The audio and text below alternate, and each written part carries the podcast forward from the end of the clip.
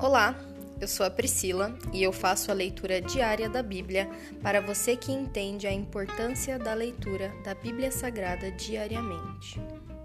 Que Deus esteja com todos.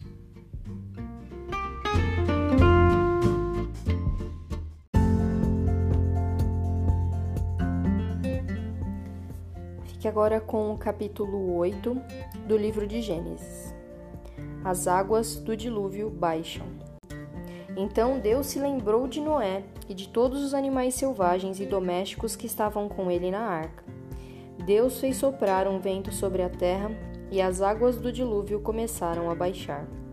As fontes subterrâneas pararam de jorrar e as chuvas torrenciais cessaram. As águas do dilúvio foram baixando aos poucos. Depois de 150 dias, exatamente cinco meses depois do início do dilúvio, a arca repousou sobre as montanhas de Ararat. Dois meses e meio depois. À medida que as águas continuaram a baixar, apareceram os picos de outras montanhas.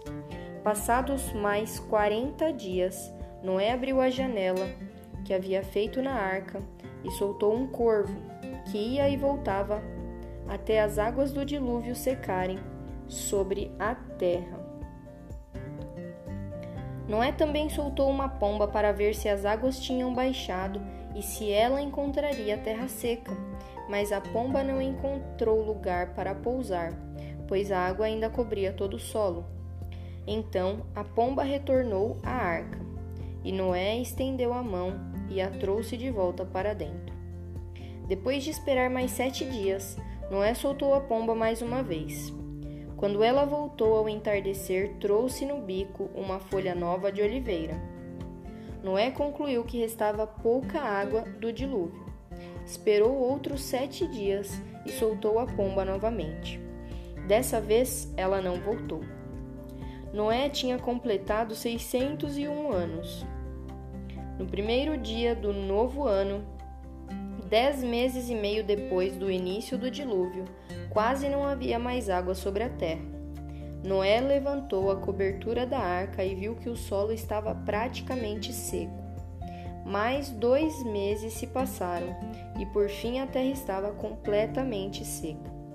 Então Deus disse a Noé: Saiam da arca, você, sua mulher, seus filhos e as mulheres deles Solte todos os animais, as aves, os animais domésticos e os animais que rastejam pelo chão, para que sejam férteis e se multipliquem na terra.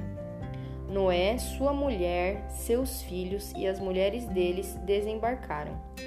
Todos os animais grandes e pequenos e as árvores e as aves saíram da arca, um casal de cada vez.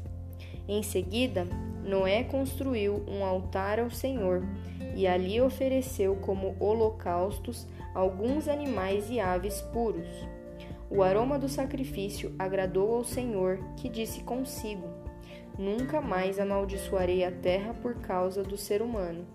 Embora todos os seus pensamentos e seus propósitos se inclinem para o mal desde a infância.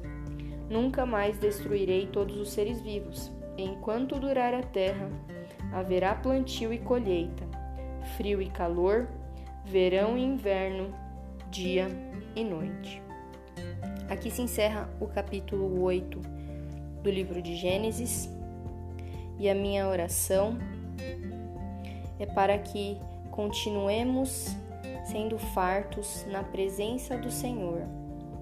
Eu te peço, Senhor, enche-nos com teu espírito, Senhor, que passemos muito tempo na tua presença, Senhor. Nós queremos intimidade. Nós queremos que o Senhor nos preencha com a tua presença, com a tua alegria, com a tua vida, com o teu amor. Essa é a minha oração, em nome de Jesus. Amém.